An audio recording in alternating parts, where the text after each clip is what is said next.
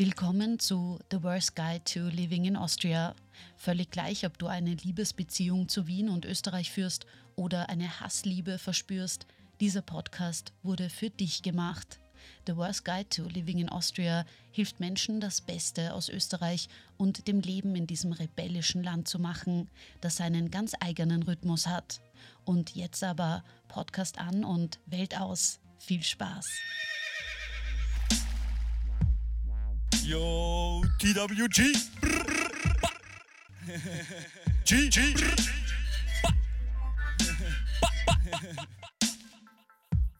Safe, safe, gang, gang, gang, gang, gang. Um, ja.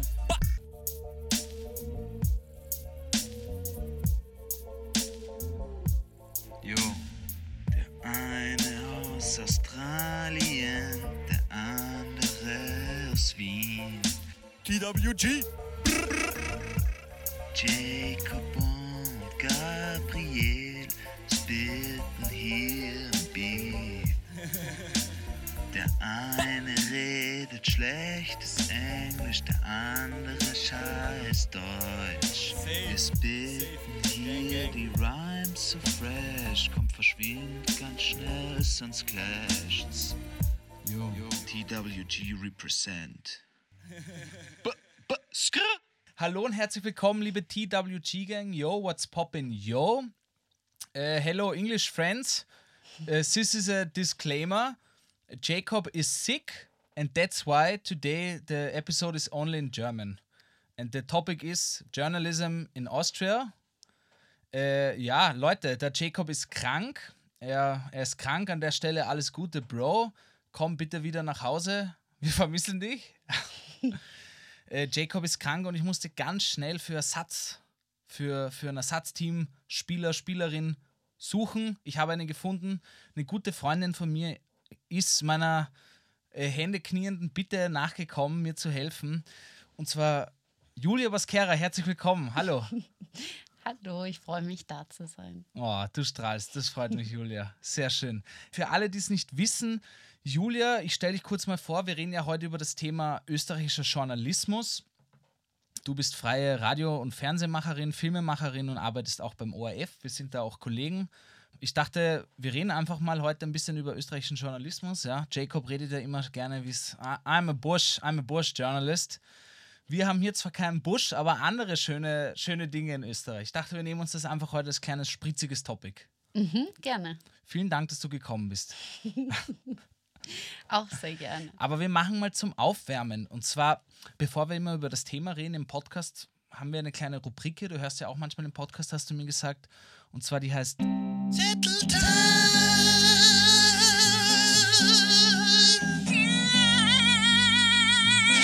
Genau, und da reden wir eigentlich jede Woche drüber über Dinge, die uns beschäftigen, die uns beschäftigt haben in der Woche. Ich fange mit meiner an. Du kannst vielleicht auch schon mal drüber nachdenken, was dich die Woche beschäftigt hat.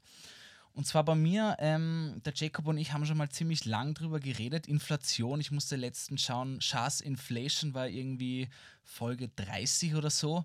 Mittlerweile sind wir schon über 60 Episoden lang der Podcast, aber Inflation ist noch immer da.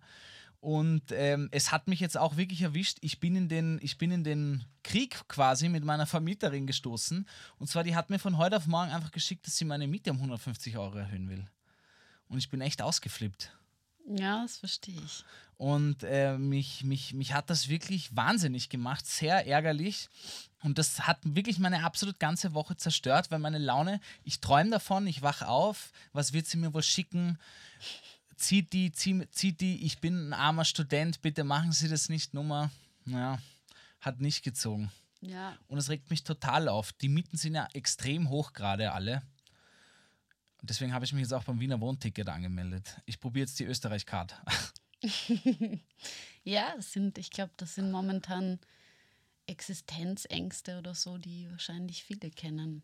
Ja, ich meine, ich war jetzt vor kurzem in London und dort weiß ich, dass das noch viel ärger ist oder überhaupt in ganz vielen europäischen Städten, glaube ich, ist das, ähm, sind Mietpreise oder leistbares Wohnen für alle ist ein großes Thema, glaube ich, überall gerade. Ja, ich habe das, wo habe ich das gelesen? Irgendwo habe ich das jetzt gelesen, wo ich zumindest in Barcelona gelebt habe, hat mir auch ein Freund gesagt, dass da oft nach Wien geschaut wird wegen dem sozialen Wohnen. dass das oft so als Paradebeispiel genommen wird. Und es ist mir jetzt auch eben in den Kopf gestoßen und ich dachte dann einfach, fuck it. Ich google mal und äh, ich probiere das jetzt einmal mit diesem Wiener Wohnticket. Ich bin gespannt, ob das wie reibungslos das funktioniert. Hast du damit irgendwelche Erfahrungen? Nein, aber ich habe gerade, ähm, fällt mir ein, dass ich an einer Reportage eben mitgearbeitet habe, jetzt zum 1. Mai, ähm, über das Rote Wien, also quasi über das, die ArbeiterInnenbewegung und ähm, sozialer Wohnbau eben auch. Und das ist schon interessant, weil dieses ganze Konzept, also auch Alt-Erler damals oder halt viele ähm, Wohnbauten aus der Zeit von Harry Glück zum Beispiel, waren wirklich so, haben eine ganze Le ein Lebensgefühl gespiegelt. Also diese ganze ArbeiterInnen-Community war einfach so groß und vernetzt und das war sozusagen in einem Gemeindebau oder eben jetzt halt Wiener Wohnen. Das war so, ähm, das hat eine ganze eben Community irgendwie präsent, repräsentiert. Und da hat sich echt einiges verändert mittlerweile. Also es ist halt durch diesen aufkommenden Individualismus, also es ist ein, ja, eben ein interessantes Thema, weil ich das Gefühl habe, auf der einen Seite brauchen wir, sind wir wieder total angewiesen auf diese Errungenschaften, aber gleichzeitig sind wir, haben wir gar nicht mehr diese Vernetzung. Also wir sind quasi alle selber total ähm, trotzdem ich bezogen unterwegs. Also ja, voll, ich habe auf jeden Fall ähm, ja, mit einigen Kolleginnen haben wir gerade viel über dieses Thema nachgedacht. Jetzt ja, eben. voll. Na, so wie du sagst, diese Communities, das stimmt ja, die haben ja früher, glaube ich, auch so, da hat jeder Bewohner und jede Bewohnerin so ein bisschen ein paar Quadratmeter in diesem Gemeindebau bekommen zum Garteln, wo du irgendwie auch garteln konntest und dein eigenes Gemüse und sowas anpflanzen konntest. Und so wie du sagst, die Communities, ich glaube, die gibt es schon noch, aber immer weniger und wahrscheinlich eher schon auch in Randbezirken, weil ich habe heute eben mit denen telefoniert und die meint, ich habe gefragt, wie lange kann man da warten? Ja? Ähm, oder mit wie viel kann man rechnen? Ja? Und die meinte, es kommt echt drauf an, wie, wie weit man sich öffnen möchte. Weil ich habe gesagt, ich bin halt in den inneren Bezirken in Wien aufgewachsen. Sie hat gesagt, da kannst du echt lang warten. Da will jeder hin und das, da gibt es einfach wenig Wohnungen, aber wenn man sich dann ein bisschen öffnen will, kann man schon schneller was finden. Aber es wird total gut angenommen und alle lieben es irgendwie. Und ich hoffe, ich, ich, ich kriege jetzt auch mal die Erfahrung. Ich bin nämlich gespannt. Ich bin nämlich auch ein klassisches Altbaukind. Ich bin nur in Altbau aufgewachsen, habe immer nur in Altbau gewohnt und jetzt mal in den Neubau, Gemeindebau. Finde ich spannend. Ich, ich glaube, das könnte echt cool werden. Ja, muss man, also voll. Es ist, das ist auf jeden Fall extrem super, dass es diese Möglichkeit gibt. Ja in Wien. Und voll nur, weil du gemeint hast, voll. Also es gibt auf jeden Fall noch die Communities, aber sie funktionieren so anders als damals. Also es war halt so ausgelegt auf darauf, dass man halt wirklich dieses, dass es in jedem Hof eben einen gemeinsamen Hof gibt und dass man und in der Nachbarschaft sozusagen, so ist halt Alt-Erler übrigens absolute Filmempfehlung an der Stelle. Es kommt jetzt bald ein Film über Alt-Erler raus von einer jungen, super tollen Filmemacherin, das 27 Stories, Alt-Erler Forever. Ja. Und der erzählt, also der rollt voll die Geschichte von Alt-Erler auf, aber halt dann im weitesten Sinn auch von ähm, so sozialen Wohnprojekten. Und das Konzept also man hat sich halt einfach viel stärker über so kollektive Werte oder so identifiziert und dadurch war halt das Leben es ist heute schon einfach ein bisschen ja, anders. Es, die Communities eben, die gibt es immer noch voll, nur sie funktionieren, ja. sind halt viel, ja, es ist Ich wollte gerade sagen, anders. man merkt wirklich, dass du eine Journalistin bist. Scheiße, du, da muss ich noch angasen. Bei dir ist die Journalismusbrille aufgesetzt gerade, auch im Tonus. Gefällt mir sehr gut, Julia. ähm, aber kannst du vielleicht, weil wir haben ja viele internationale ZuhörerInnen, kurz erklären, was ein Gemeindebau ist überhaupt? Ist jetzt nicht dein Spezialgebiet, aber ich, ich, ich rein. Sagen, ich, ich überhaupt, rein, wenn du keine Ahnung Ich wollte gerade sagen, es ist überhaupt nicht mein Spezialgebiet, aber nein, es sind einfach ähm, Projekte, sozusagen Wohnbauprojekte, die konzipiert werden für Menschen, die sozusagen Wohnraum brauchen ähm, und halt finanziell jetzt nicht eben so, weil du vorhin gesagt hast, diese ultra teuren Altbauwohnungen. Also es ist einfach, genau, es ist einfach das Konzept ist, dass man leistbare Wohnungen an möglichst viele Menschen vermitteln kann. Und was schon in Wien ja ein cooles Konzept ist, dass es auch so in der Stadt verstreut ist. Also es gibt Mhm. ja Gemeindebauten im ersten Bezirk, ich glaube auch im, Ja, ersten, im also ersten, wirklich im ersten überall. gibt's auch Geme Ich war Genau, sogar also schon mal von in der Wohnung drin. einfach in, genau in allen Bezirken der Stadt verteilt. Und dann gibt es manchmal eben größere Siedlungen wie den Karl-Marx-Hof oder Rabenhof, da im dritten. genau der, oder eben Alt-Erler ist Mhm. ja auch urbekannt, wobei Alt-Erler eben so ein besonderes Projekt ist eben. Das finde ich auch. Ich meine, die Grundidee ist ja, dass quasi durch Steuern der Staat Wohnraum baut und der auch dem Staat gehört, der nicht privatisiert werden kann und dadurch leistbares Wohnen für viele Menschen möglich ist. Wien war halt immer rot und deswegen ist das halt auch so eine Sozialbau-Hochburg, kann man eigentlich sagen. Was ich urcool finde, da habe ich mir nachts um drei Klassiker eine YouTube-Doku angeschaut über äh, Friedensreich 100 Wasser und der hat ja auch viel gebaut und auch Gemeindebau äh, im dritten gemacht. Und voll. das heißt 100 Wasserhaus und da wohnen noch immer Menschen drin, so wie, das, so wie ich das verstanden habe. Wer in Wien wohnt oder wer mal Wien besuchen geht, sollte sich das unbedingt anschauen. Das habe ich jetzt auch ganz groß auf meine Liste geschrieben. Warst du schon mal dort im 100 Wasserhaus drinnen? Voll. Dann Ja. kannst du es vielleicht besser beschreiben, nur so wie es ich. Ich war damals so nachts um drei ein bisschen angesoffen schon und habe mir das angeschaut.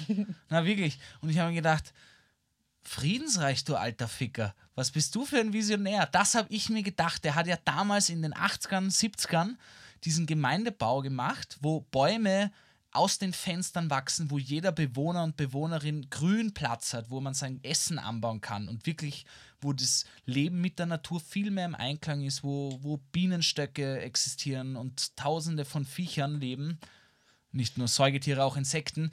Äh, aber das ist ja total visionäre gedacht, weil das brauchen wir jetzt wieder mehr, da nicht nur aufgeheizter Beton ist, sondern viel mehr Grünflächen auch. Und da dachte ich mir, so müsste eigentlich für mich eine perfekte Stadt ausschauen, dass überall Grün mit Wohnfläche zusammen ist. Wie, wie, wie kann man Ja. sich das 100 Wasserhaus vorstellen? Nein, da, das ist aber voll, das ist wirklich extrem spannend. Das habe ich jetzt auch quasi dazu gelernt durch diese Doku eben über Alt-Erla, aber auch jetzt durch die Gespräche in letzter Zeit, ähm, dass damals in dieser Zeit, wo extrem viele ähm, Gemeindebauten ähm, geplant wurden, dass das eigentlich aus so einer Avantgarde-Szene herausgekommen ist. Also es haben wirklich extrem viele Kunstschaffende begonnen, sich ähm, eben wirklich so visionäre, spannende, schöne Konzepte für diese Bauten zu überlegen. Und halt das Hundertwasserhaus ist eben besonders. Also der Karl-Marx-Hof schaut ja auch extrem, also das sieht, das ist eben, glaube ich, eh auch von Harry Glück, also auch eigentlich ein irrsinnig spannender, schöner Bau, wo du auch so teilweise Skulpturen siehst und ganz einfach richtig schöne, kunstvolle ähm, cool. Fassaden. Und ähm, das Hundertwasserhaus sieht halt aus wie ein LSD-Trip irgendwie Ja, auf eine Art. absolut. Also einfach ein unglaublich äh, beeindruckendes Kunstwerk, aber halt äh, in der Architektur, ja. Ja, aber es ist ja auch, es hat ja auch so runde Wände und, und das hat, war was nicht irgendwie sein Manko oder sein Style, ja, keine rechteckigen Winkel zu, Winkel zu machen? Ich, ja, genau, es hat alles. Es Nichts ist ist so, 45 Grad. Es erinnert mich halt so an Wasserformen alles. Ja, ja, ge- genau, also es ist alles, alles, hat irgendwie quasi so, so, fließend. so, ja, genau. Gypsy Cola 2023. Voll. Ja, es ist echt sehr beeindruckend. Aber was mir vorhin noch eingefallen ist, was schon auch ein, ein spannendes Thema ist, was du vielleicht jetzt nicht gerne hörst, aber das, was schon eben immer eine Frage ist, quasi, es ist total super, dass es diese ähm, Wiener Wohnen jetzt gibt eben. Aber die Frage ist eben immer, wem steht es eigentlich zu? Also quasi, weil es gibt extrem viele Studierende jetzt momentan, weil die Mieten so ansteigen, die sagen, hey, ich will jetzt auch unbedingt In Gemeindebau. unbedingt in den Gemeindebau, weil quasi super, dann habe ich viel mehr Geld zum Leben.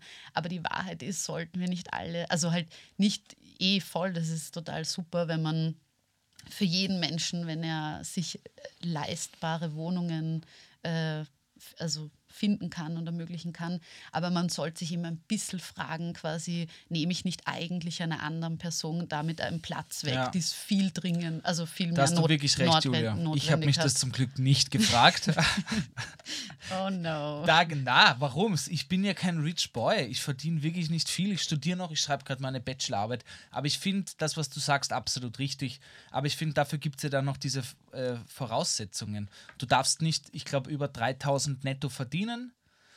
Sonst hast du, verlierst du den Anspruch, ganz einfach. Und du musst ja eben auch, also so wie du Okay, musst wow, ja, dass die Grenze eh ziemlich. eh ziemlich hoch, Hoch, ich eigentlich. wollte ja, ja, sagen, ja. Dachte ich mir auch. Und dann musst du, glaube ich, zwei Jahre an derselben Adresse in Wien gewohnt haben. Du darfst keinen Nebenwohnsitz haben. Also es gibt schon viele Dinge. Und wenn Okay. du und dann noch unter 30 gibt's, das nennt sich Jung WienerInnen Ticket, Mhm, da okay, falle ja, ich jetzt rein. Ja, Ja. voll. Ähm, ich glaube, wenn du als deutscher Studierender herkommst und noch gar nach, dann kann, kannst du das am Anfang nicht. Du musst mal zwei Jahre wo gemeldet sein, Hauptwohnsitz, und Mhm. dann kannst du es beantragen. Ja, ist auch sicher urunfair für viele Leute, aber ja.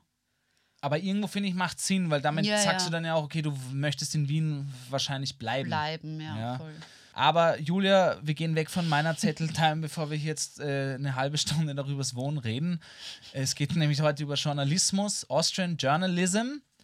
Äh, Julia, steht bei dir was am Zettel oder sollen wir zum Thema springen? Na, es, es steht was am Zettel. Es gibt tatsächlich was, was mich die Woche sehr beschäftigt hat, aber eigentlich eben generell schon ein bisschen länger. Und zwar ist es so eben eine Beobachtung, die ich mache in letzter Zeit, dass die Leute, also in der Medienlandschaft untereinander, dass eben so ein enormer, so eine Konkurrenzhaltung irgendwie da ist und dass sich extrem viele Leute nichts teilen wollen Niemand miteinander. gönnt sich das Butter. Niem- ja, die- die- voll. man niemand gönnt sich die Butter am Brot. man gönnt einander nichts. Das ist bei eben bei irrsinnig vielen ist so ein, so ein Ehrgeiz da, der aber nicht bedeutet, dass man irgendwie quasi selbstbewusst einfach seiner, seiner Leidenschaft nachgeht oder ähm, arbeitet oder also sowas, sondern halt wirklich dieses, dieses so ein, ein blinder Hass auf alle anderen, die jetzt irgendwas noch schneller und noch besser erreicht haben, und das, anstatt dass man sich einfach an der Hand nimmt. Und, und eben bei den Jungen merke ich das schon. Also das ist quasi ein, eine voll schöne Beobachtung, die, die ich in letzter Zeit eben mit vielen, vor allem Kolleginnen gemacht habe, dass wir irgendwie sagen, hey, wir machen das sicher nicht mit. Ähm, wir wollen uns gegenseitig unterstützen, helfen, schauen, wen können wir reinholen auch, ähm, weil das halt auch urwichtig ist in diesem Betrieb. Es sind ur viele Leute, ähm, haben nicht denselben, dieselben Voraussetzungen und so. Also das sehe ich schon eine urschöne, willst du es nicht ausmachen? Sorry, ich habe eine hab ne Nachricht gekriegt. Ähm, genau. Und dass das halt eher in den, in den älteren Generationen habe ich das Gefühl, die wollen uns richtig auch gegeneinander ausspielen. Und in der Filmlandschaft habe ich auch immer von Stunde eins da diese Erfahrung gemacht, dass Ja. man, dass einem das voll so eingetrichtert wird, ähm, sei ja nicht, freu dich ja nicht über die andere Kollegin, die einen Preis kriegt für ihren Wirklich? Kurzfilm. Ich meine, ich habe es nie so Ich gemacht. meine, du machst ja Kurzfilme, dein Film war ja auch schon auf der Biennale und so. Diagonale. Dia- ja. Diagonale, ja. Biennale ist das Filmfestival in Wien. Ja, ich dachte, es war auf der Biennale. Nein, nicht in Graz Diagonale. Ah, okay. Das ist ein anderes. Das, ja, genau. Ja, ja, weiß ich, aber ich dachte, es war in Wien. Entschuldigung. Na, Okay, okay. Du meinst, da sagt man wirklich, gönnst den anderen nicht? Das finde ich schon arg. Es ist nicht, es sind nicht, natürlich sind nicht alle so und zum Glück auch meine ähm, liebsten Kolleginnen und Freundinnen und so haben auch nicht diesen Spirit, aber ich habe schon das Gefühl, dass es an, an Filmschulen oder Hochschulen oder so ein bisschen vielleicht so vermittelt wird, schon so diese Ellbogenkultur und ähm, ja, ich, und das ist schon was, was mich eben sehr beschäftigt, weil ich es voll ähm, in der Medien, also quer durch die Kulturlandschaft eigentlich bemerkt, dass man da richtig aktiv dagegen arbeiten muss und sich aktiv dagegen entscheiden muss und sagt, Ja. so halt, stopp, ich mache das sicher nicht Ah, mit. Kannst du jetzt nämlich noch nicht ganz festmachen. Also findest du eher, dass die Älteren dann nichts können oder die Jüngeren? Weil Wahrscheinlich ist es. Ich glaube, es gibt den, wahrscheinlich geht es eh quer durch die Generationen auf jeden Fall. Und es gibt auch die Menschen, bei denen ich es total verstehe. Also ich finde, wenn du eine Person bist, die einfach prinzipiell ähm, nicht die ganzen Privilegien genießt, die ich zum Beispiel genieße, muss man einfach ehrlich sagen. Ich habe sicher durch meine Familie und meine Sozialisierung einen irrsinnigen, irrsinnigen, irrsinnigen Startvorteil Irrsinnig, ja. gehabt. Irrsinnig. Aber ähm, ja, also bei, quasi bei Personen, die einfach wirklich bei Null angefangen haben, da verstehe ich extrem, wenn sie sagen, Alter, das gibt es jetzt nicht. Dass die mir das auch noch weggenommen hat und dass die schon wieder vor mir gesehen wurde. Das sind wirklich die Personen, da verstehe ich es zu 100 Prozent. Und deswegen aber ähm, denke ich mir, ich will's, ich möchte nicht diese Haltung haben. Ich möchte mal den anderen ähm, Vorrang lassen und selber. Ja, ich weiß, was du Ja. meinst. Ich finde die total cool, die supportive sind. Wir haben ja beide mit wirklich beruflich auch und wahrscheinlich auch privat eben sehr viel mit kunstschaffenden Menschen zu tun. Beruflich kann ich es aus der Perspektive auch sagen, dass irgendwie, jetzt vor allem bei Comedians und so, da gibt es die, die super bekannt sind und alles ausverkaufen. Und die nehmen sich dann junge Leute vor, als Vorprogramm auf die Bühne und sagen, Alter, mir ist eh egal, ich bin eh schon bekannt. Komm, stell dich vor 20 Minuten, heiz die Leute auf. Das ist cool, Mann. Dafür größten Support. Das ist für mich heutzutage ein Flex, ja. Wo man irgendwie voll. Mir geht's eh schon gut, nimm meine Butter für dein Brot. Weißt du, was ich meine? Das finde ich cool. Das muss man vielen Comedians ähm, zugute halten. Ich weiß es jetzt eben nur aus der Comedy-Branche. Da gibt es Leute, die machen das und welche, die es nicht machen. Manchmal geht es auch nicht. Ja? Wenn jetzt ein Deutscher auf Tour ist und in Österreich Station macht, okay, muss nicht sein, dass du jetzt jemanden mit hast. Ja? Und in Amerika, wo Stand-Up zum Beispiel herkommt, ist das eigentlich allgegenwärtig. Da gibt es einen Warm-Upper da, da, da, das ist so wie Musik. Da gibt es eine Vorband einfach. Das ist genau dasselbe Prinzip. Das finde ich cool, wenn man das macht. Ja, Ja, weil die Leute halt auch ein, eine Verantwortung haben. Also wenn ich als, als dass man die Jungen auch oder halt. Ja, na, oder halt, wenn ich halt eine Person der Öffentlichkeit bin oder egal eben, egal in welcher Position in dem Moment, wo ich eine Bühne habe, egal ob die digital ist oder eben die tatsächliche analoge Bühne jetzt, dann ja sicher hast du eine Verantwortung und du hast eben auch die Möglichkeit, aber eben sie zu teilen. Und das finde ich ist total wichtig und voll. Ich finde, also ich fokussiere, es gibt mir ja auch mehr Energie, mich auf das, also auf die Personen ähm, zu konzentrieren, die ähm, das eben so machen. Genau, wo das gibt mir ja auch Energie, wenn ich mir denke, es gibt äh, Hoffnung sozusagen in der Ja. In dieser Kulturlandschaft. Und auch im, gerade im Journalismus-Kontext zum Beispiel muss ich echt immer erwähnen, weil ich so toll finde, was die Melissa Erkurt mit der Chefredaktion aufgezogen hat. Also das ganze Konzept ist quasi einfach. Führ uns da kurz ein. Wer ist sie? Was Die- hat sie genau, gemacht? nein, die- ich weiß es eh, aber. Ja, genau. Nein, die Melissa Erkurt ist eine ähm, meiner Meinung nach wirklich super, super coole, tolle, gescheite ähm, Frau, die eben schon sehr lange bekannt ist, sozusagen in der österreichischen Medienlandschaft und als Lehrerin gearbeitet hat, aber eben auch sehr lange schon als Journalistin.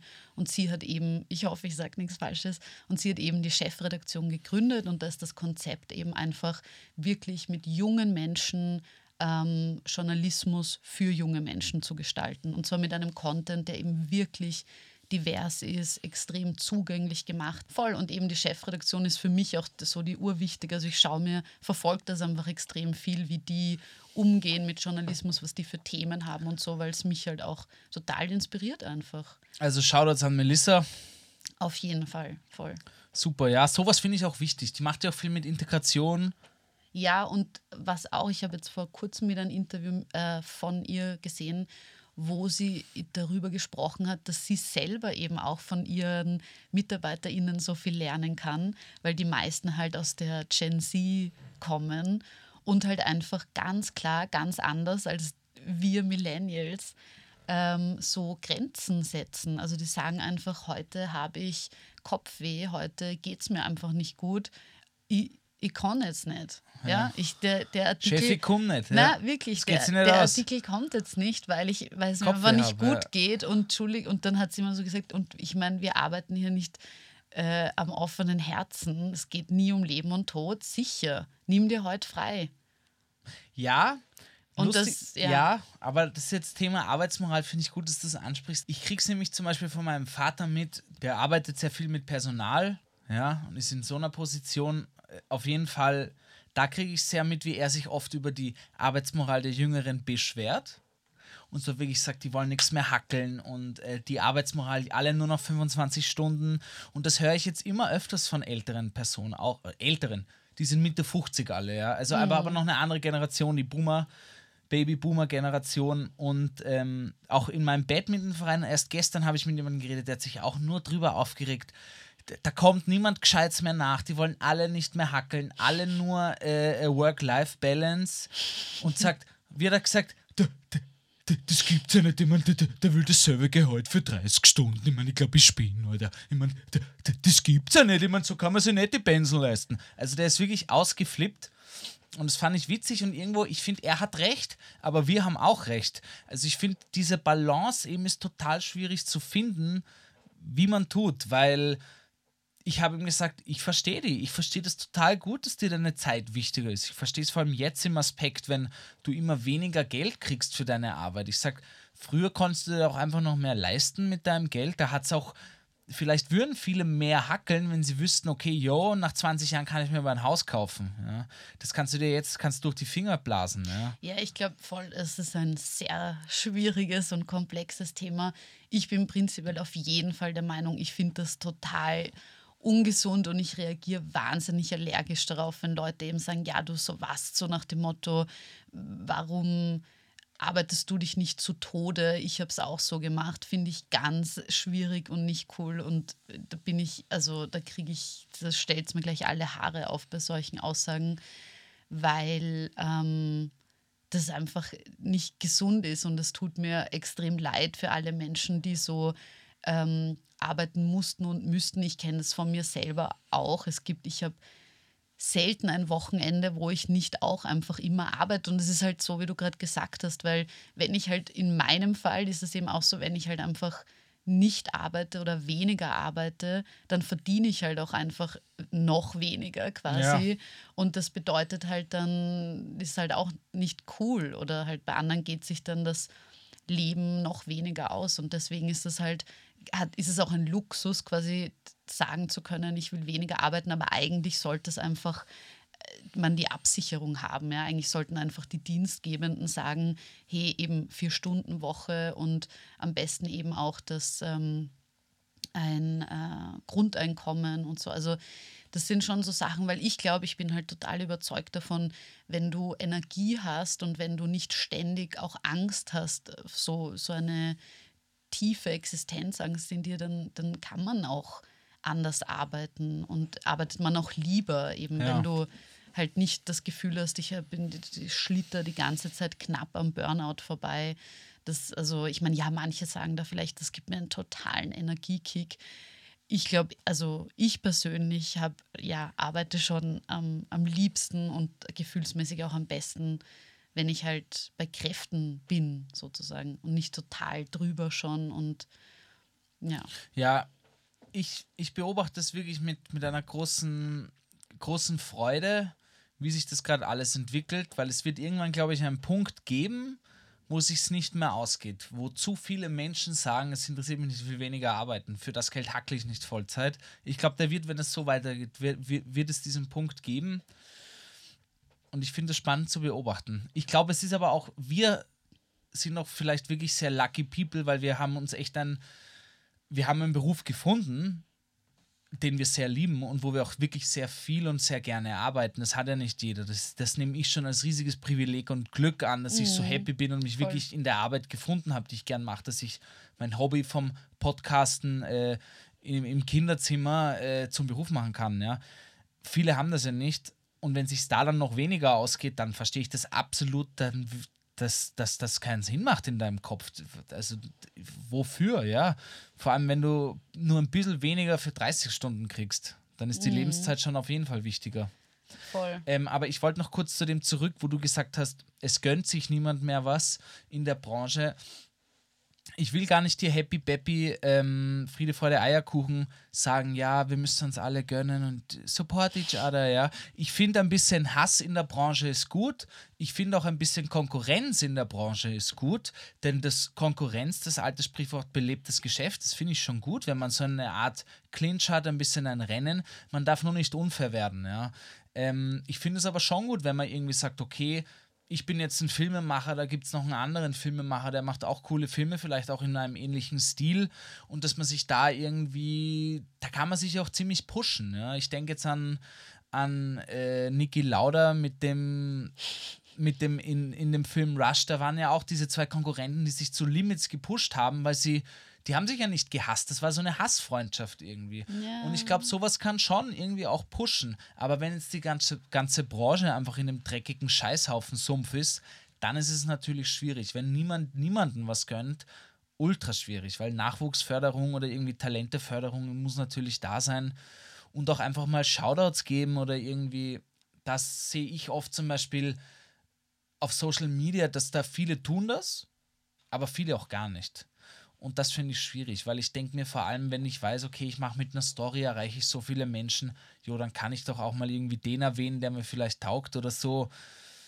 Also ich weiß voll, was du meinst mit dem, dass Konkurrenz auch ähm, pushen kann, aber ich glaube trotzdem, dass es, ähm, wenn da so, also die Basis von dem wirklich nur ist, dass man sich gegen, weil das, das natürlich, das kenne ich auch von meinen aus, von meinen Leuten, dass man sich halt gegenseitig motivieren will und man sich ähm, ganz viel konstruktive Kritik gibt und das hilft natürlich total, aber trotzdem muss, finde ich, die Basis muss Respekt sein. Also, dass man halt Natürlich. quasi sich gegenseitig schon und ich muss auch nicht jede Person schätzen, ich muss nicht jede Person, das ist voll okay, das natürlich. Ja. Es gibt genügend Leute, wo ich mir denke, was ist das, was, ma was machen die, aber es geht eher so um diese Grundhaltung, Mhm. dass man nicht, ich habe das Gefühl, ja, man, das ist irgendwie eine, ich merke das schon öfter, gerade in so einem ähm, Alltagstrott oder so, dass das schon teilweise verschwindet oder, oder weniger wird oder eben, wie ich es vorhin schon gesagt habe, dass es bei vielen dann so eine bewusste Haltung dagegen ist. Also ich setze mich aktiv mit anderen auseinander und ähm, eben genau, ich nehme das richtig vor, eben bei mir auch so dieses, okay, ich möchte bewusst ähm, Kolleginnen ähm, unterstützen oder mir deren Content, deren Filme, deren Beiträge ähm, anschauen, sie teilen. Das ist so, das muss man bewusst machen, weil ich das Gefühl habe, es wird einem jetzt nicht so, das ist jetzt nicht Usus, dass man permanent die ganze Zeit ähm, irgendein Unternehmen ständig das ein, ein völlig anderes lobt, sondern man kennt schon eher, finde ich, so das Gegenteil, dass man ständig gegeneinander, also dass die großen Namen eher total gegeneinander bashen. Und da habe ich schon das Gefühl, dass nicht der, der Hauptmotor davon ist, ja, lass uns alle noch besser werden. Und, Ja, eh. Sondern es ist schon wirklich Aber ich eher meine, so es gibt ein. nichts Cooleres, es gibt ja nichts Cooleres, wenn zwei Big Stars miteinander cool viben und plötzlich der eine bei der anderen Bühne auftaucht und die gemeinsam Show machen. Ja, Dann gibt, wobei- das ist ja, letzten Endes will man ja auch Fans befriedigen äh, oder irgendwie hier eine Show für die machen, dann ist es ja umso cooler, wenn man sagt, yo, und hier, hier, Michael Jackson, yeah. Und wenn Michael Jackson plötzlich bei den Rolling Stones zum Beispiel, jetzt ganz krasses Beispiel, ja. Ja gut, aber ich glaube, in der, ja, das ist aber eh so ein eigenes Thema. Also ich habe das Gefühl, wenn du ganz oben angekommen Ganz bist, oben. die sind ja sicher, also da gibt es ja, wenn du eh schon alles hast, Ja. brauchst du keine Angst mehr davon haben, ein Krümel von deinem riesigen Kuchen zu verlieren, weil dann, dann streu, morgen streuen sie dir zehn neue Streusel drüber. Also Mhm. das natürlich, da ist es dann einfacher. Nein, aber ich habe schon, ich finde ein gutes, oder vielleicht ist es gar nicht so ein gutes Beispiel, aber es fällt mir gerade ein, dass zum Beispiel diese ähm, bei Festivals, also bei Musikfestivals, wird ja wirklich jedes Jahr pünktlich zum Festivalauftakt zu Recht und zum Glück kritisiert, dass das Line-up nach wie vor, vor allem in Österreich, immer noch extrem, also einfach nicht fernab von divers ist. Ja? Also Headliner. Weiße Männer, Julia, sag's wie es Ja, es sind einfach immer, immer, immer die Headliner, es sind einfach weiße, am besten auch noch alte Cis-Männer. Genau, und Cis. der Druck, und der Druck ist einfach, es, es, es kommt immer jedes Jahr ein Shitstorm auf all diese Festivals zu. Und ich, ich verstehe einfach bis heute nicht, warum man könnte ja eben meinen, dass dieser Druck und diese Kritik eben, was, was du vorhin gesagt hast, das könnte einen ja auch motivieren, es dann anders zu machen. Aber es wird eh nicht anders gemacht. Und deswegen glaube ich, ich meine, das sind jetzt nicht unbedingt das. Ich glaube, es hat oft, wird, um dich dazu unterbrechen, kurz, weil es mir jetzt einfach. Mhm. Ich glaube, es hat oft auch einfach wirtschaftliche Gründe. Das klingt jetzt, ich probiere das jetzt wirklich nicht aus einer emotionalen und das ist auch nicht meine Meinung, die ich Mhm. jetzt sage, aber ich glaube, es sind oft einfach, die Booker sagen einfach, jo, der verkauft sich besser. Die Leute kaufen einfach mehr Tickets hier. Weißt du, was ich meine? Und dann Mhm. ist vielleicht einfach. Es gab jetzt diesen fetten Shitstorm. Es ist jetzt so ein Rap-Festival auf der Donauinsel. Wobei ich da Weißt du, welches ich meine? Ja. Da gab es so einen fetten Shitstorm, weil nur weiße Männer irgendwie die Headliner waren. Keine einzige Frau oder nur eine. Null der Diversität vorhanden war. Ja, Auf der anderen Seite waren es halt auch Big Player im Hip-Hop gerade, die jetzt gerade sehr viel geklickt sind. Aus der wirtschaftlichen Perspektive macht es viel Sinn, auf allen anderen nicht. Ja, das ist so, ich glaube, da muss ich ihm widersprechen. Ja, ich glaube, das, ich glaub, das stimmt eben nicht. Das ist immer ist so das äh, theoretisch naheliegendste Argument zu sagen, ja, es ist wirtschaftlich, zahlt sich, also geht sich nur so aus. Und das stimmt eben gar nicht. Wenn man sich Spotify ähm, anschaut oder halt überhaupt die Charts oder so, das ist, das ist die Lineups entsprechen einfach überhaupt nicht den Hörgewohnheiten von dem Publikum. Also das ist einfach ein, ein, ein Argument, wo ich sage, nein, das stimmt überhaupt nicht. Es könnten die Headliner so divers wie nur möglich sein und die und Leute würden ihnen trotzdem die Bude einrennen, weil es einfach, das sind ja die Leute, die gehört werden. Also es ist irgendwas, nein, also dieses Argument lasse ich auf keinen Fall gelten, weil das stimmt eben einfach nicht. Es ist ja nicht so, dass eben genau, es ist ja, Spotify zeigt dir einfach, dass die meistgehörten Acts sind ja nicht nur White Male Guitar Rock Bands, sondern Wie Quer gesagt, durch ist nicht einfach. meine Meinung. Ich widerspiegel hier die andere Seite, ja. um das Gespräch anzuheizen. Und das mache ich jetzt auch weiter. Nämlich, wenn du auf Spotify bei Hip-Hop, deutscher Hip-Hop schaust, sind doch die meisten leider männlich. Jetzt vielleicht einmal Nina Chuba zum Beispiel drin, aber die meisten sind männlich, die meisten sind weiß, die meisten sind cis und die meisten sagen auch noch dazu frauenverachtlichen Shit. Äh, und das, die wären halt, das sind halt die Headliner. Punkt aus, basta. Ja, eh, aber es gibt viel, also es, trotzdem haben die alle, die nicht in diese Kategorie hineinfallen, haben trotzdem ein teilweise riesiges Publikum. Also nur weil sie quasi nicht noch in Österreich, es ist halt so ein, das ist aber so ein Grundthema, dass in Österreich halt, ja, hier Menschen unterrepräsentiert sind, die woanders einfach gefühlt schon Superstars Ich gebe dir da absolut recht, Julia. Und Jetzt auch ist wieder sein der, der, sollten. der Gabriel. Ja.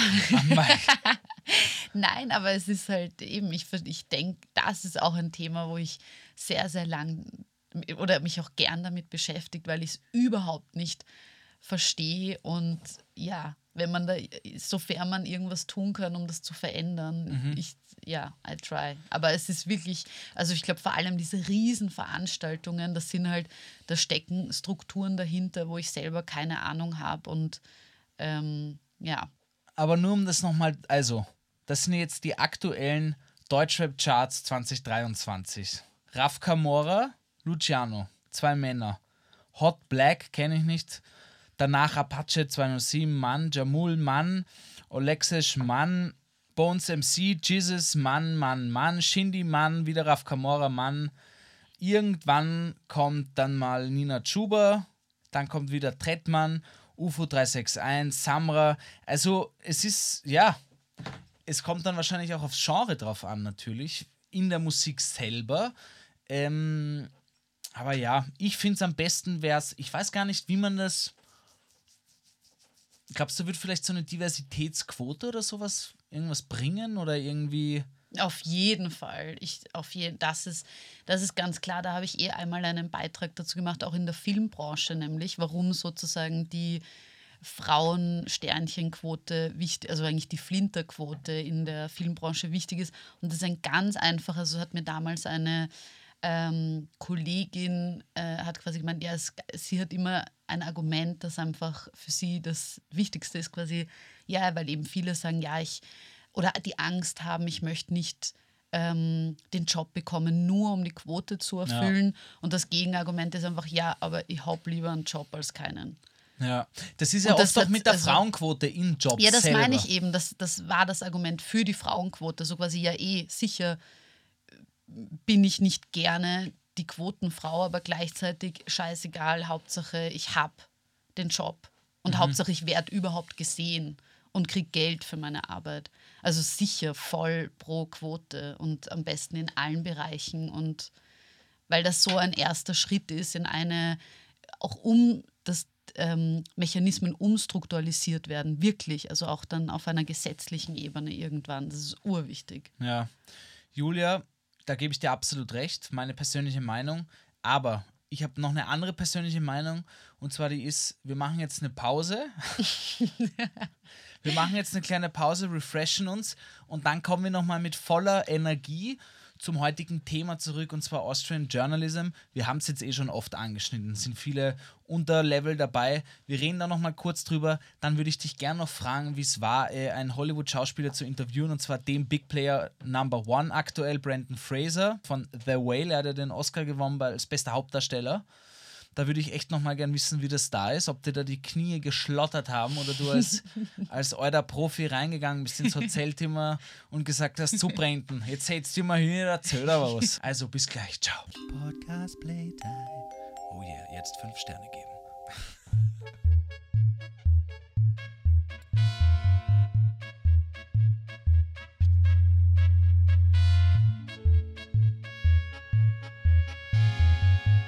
Yo, we are back. Herzlich willkommen zurück zu The Worst Guide to Living in Austria. Ihr habt eingeschalten.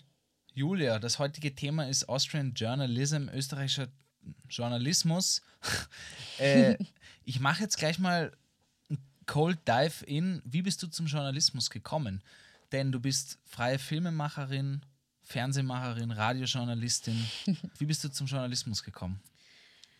Ja, also wirklich sehr, sehr früh eigentlich. Ich habe mich wirklich in der Carla Kolumna. Schule schon, nein, ich, ich habe mich wirklich in der Schule schon immer extrem fürs generell mal Geschichten erzählen begeistern können. Also ich habe immer, aber eben wie, wie ich vorhin schon gesagt habe, bei mir kommt das schon natürlich ganz, ganz stark von der Familie. Also das, ja, muss ich einfach so sagen.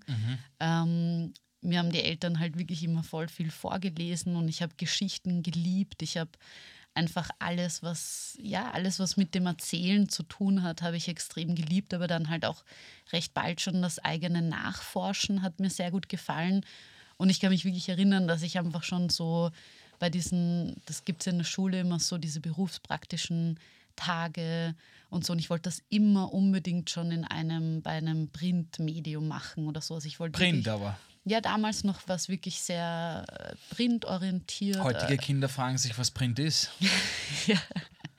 Ähm, ja, voll. Das hat mir wirklich immer gut gefallen und dann habe ich einfach recht hartnäckig einfach immer überall angeklopft. Also ich kann mich erinnern, meinen ersten Artikel unter Anführungszeichen habe ich beim Kiko gemacht, wo ich also wirklich eben echt auch noch ein Kind war und einfach über ein äh, Kindertheaterstück geschrieben habe.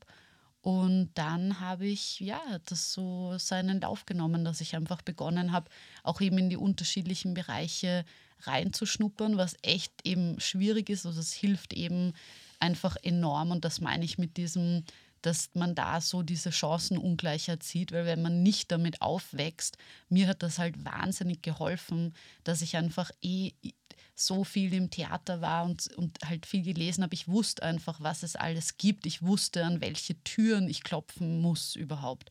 Was dann immer noch schwierig war, weil ich habe, mir haben auch voll oft die Leute gesagt, nein, kein Bedarf, kein Bedarf, kein Bedarf.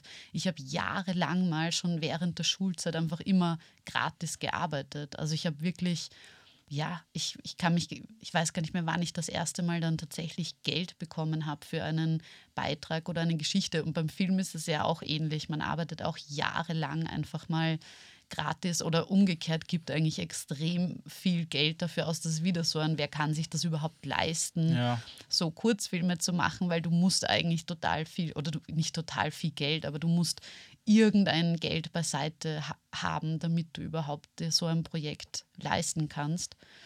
Aber Und, Österreich ja. fördert ja auch wirklich viel, was das angeht. Ja, aber eben auch nicht, also quasi manchmal habe ich das Gefühl, es ist gar nicht so leicht dahinter zu blicken, was eigentlich gefördert wird und was nicht. Also ich habe da, da blickt man nicht wirklich durch. Es hat, fühlt sich oft nach Willkür an oder so. Es stimmt natürlich nicht ganz. Es ist schon oft so, hat man eben einen Vorteil, wenn man schon eben Filme wo gezeigt hat oder ähm, man mit äh, bekannten Personen zusammenarbeitet, dann hat man so ein bisschen einen Vorteil. Aber es ist eben leider überhaupt nicht, äh, dass man sich denkt, ah, ich habe ein super Thema, ich habe eine super Geschichte zu erzählen. Dann wird es auf jeden Fall gefördert und es wird auf jeden Fall klappen.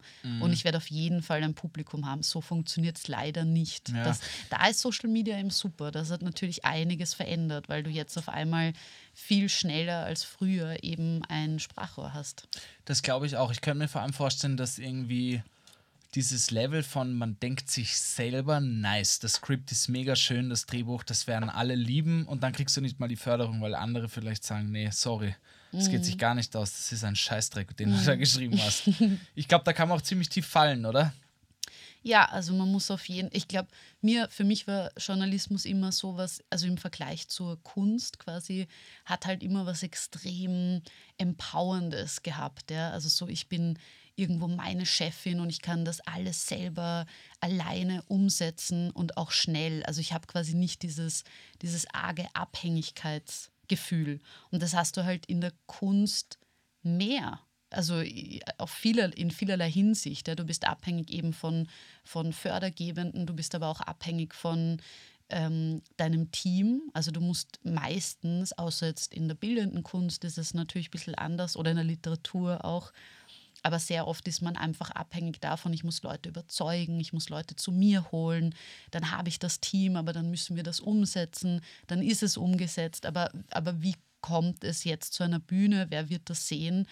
Und im Journalismus oder in meinem Bereich ist man eben so, du kannst schneller handeln meistens. Ja? Also ich kann schneller, ich habe ein Thema und ich will das jetzt umsetzen und ich kann es auch jetzt umsetzen. Und das finde ich, ja, also das ist schön und deswegen glaube ich, weil ich bei mir gemerkt habe, dass mir das so viel Energie und Kraft und Spa also gibt mhm. und auch urviel Spaß mhm. macht. Ähm, dass ich eben versuche, eben was in meiner Macht steht, dass ich eben da auch versuche, das, das ja irgendwie teilen zu können oder nicht andere zum einen dafür zu begeistern, aber auch irgendwie zu helfen, für andere da auch eine Tür zu öffnen, was eben, weil es wirklich nicht, weil es echt schwierig ist, da reinzukommen. Es ist wahnsinnig schwierig. Auch jetzt habe ich das Gefühl, wo jetzt? Journalismus oder Filmemacher? Beides, oder? beides. Also ich habe das Gefühl, es sind beides. Also die ganze Kulturlandschaft ist echt, das ist total schwierig, da reinzukommen. Ja, obwohl eben, obwohl es Social Media gibt und obwohl man theoretisch leichter gesehen wird, ist es trotzdem immer noch wahnsinnig schwierig. Das ist, glaube ich, das ernst genommen zu werden. Ja, aber weil du sagst Social Media, ich finde, es wird oft irgendwie so als das Zaubermittel irgendwie verwendet oder der Zauberspruch. Social Media ist aber jetzt auch kein alter Hut mehr, sondern das wissen ja eh auch alle.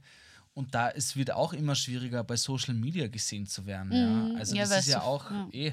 Und ich habe jetzt letztens mit einem Influencer drüber geredet und wir haben halt irgendwie drüber geredet, ja, was klickt sich und bla bla bla. Man kann sich oft extrem viel Mühe geben für intellektuellen Shit oder du willst irgendwie was wirklich Schönes machen und Emotionen erzählen und zeigen, und dann ist es oft einfach so, der Algorithmus zerstört dich und der steht einfach auf, auf derben Shit, auf Sex, auf vulgäre Sprache und das wird einfach geklickt und du mit deinem intellektuellen Skript kommst, wirst einfach vom Algorithmus gar nicht hochgetragen. Das muss ja auch extrem frustrierend sein. Mhm.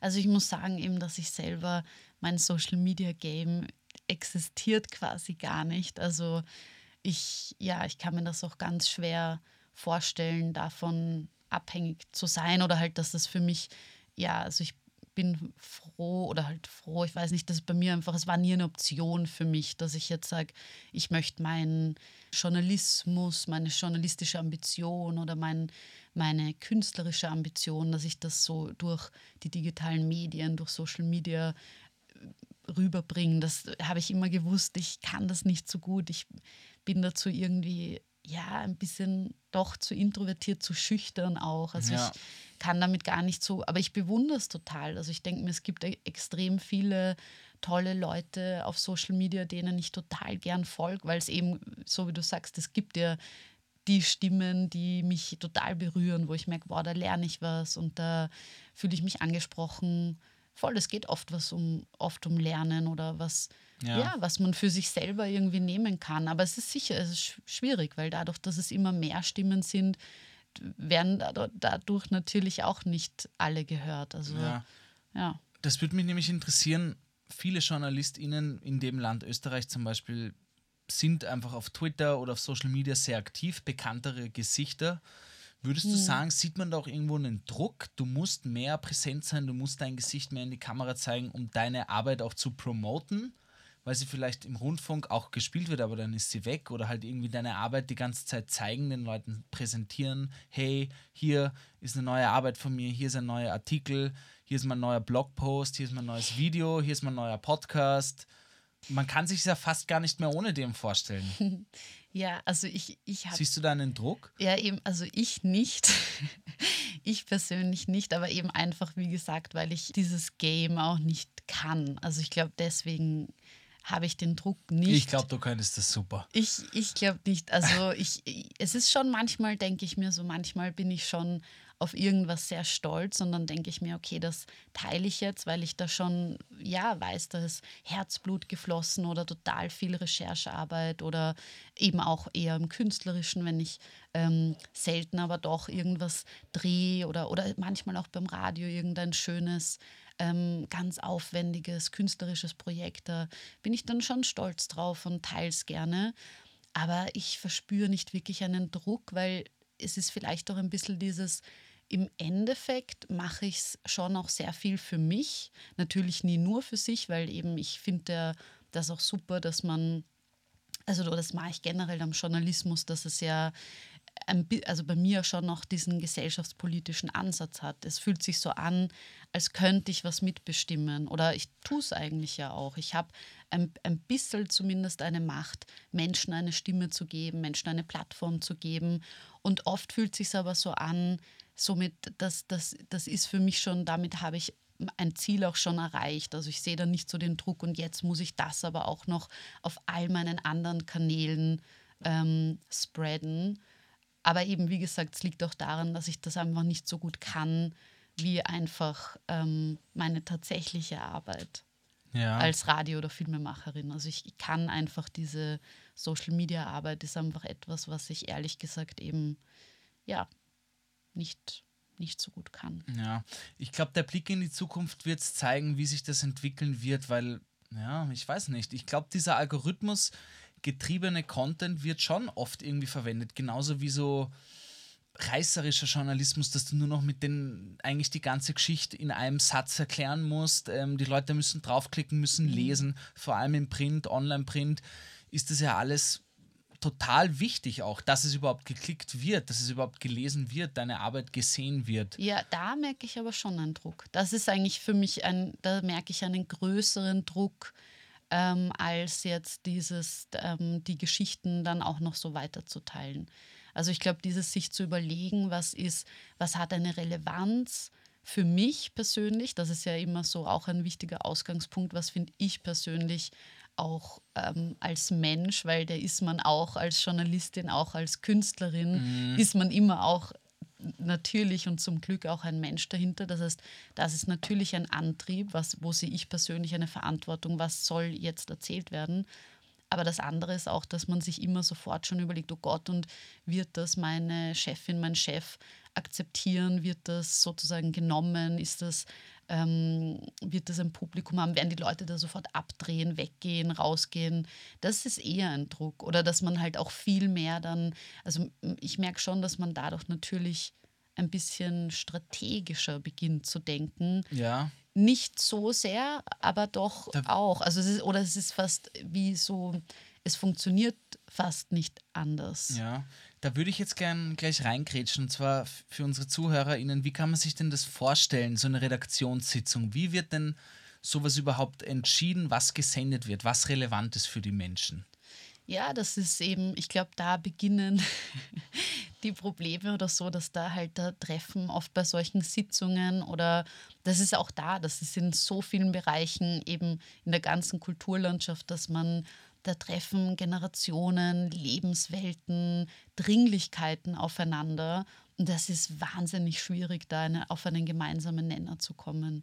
Und es ist aber umso schöner, den zu finden. Also ich merke, es gibt schon immer öfter Geschichten, Themen, die ganz viele dann überraschenderweise berühren. Und oft sind das aber Themen, die so gar nicht auf einer Meter, Meter, Meter Ebene verhandelt werden, sondern die sowas ganz in einem in einer reduzierten ähm, Urform mhm. verhandeln, wo dann ganz viele eben darauf reagieren, also das dann leichter verständlich ist.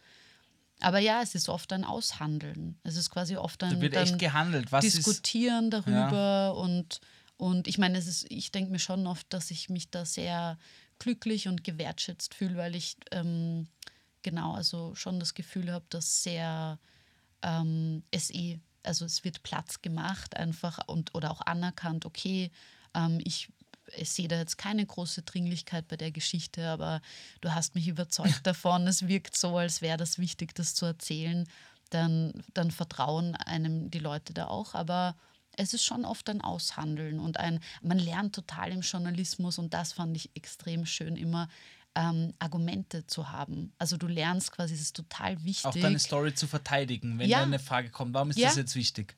Und das ist eben so schön, weil eben nicht nur in der Arbeit, sondern eben auch dann als Privatperson.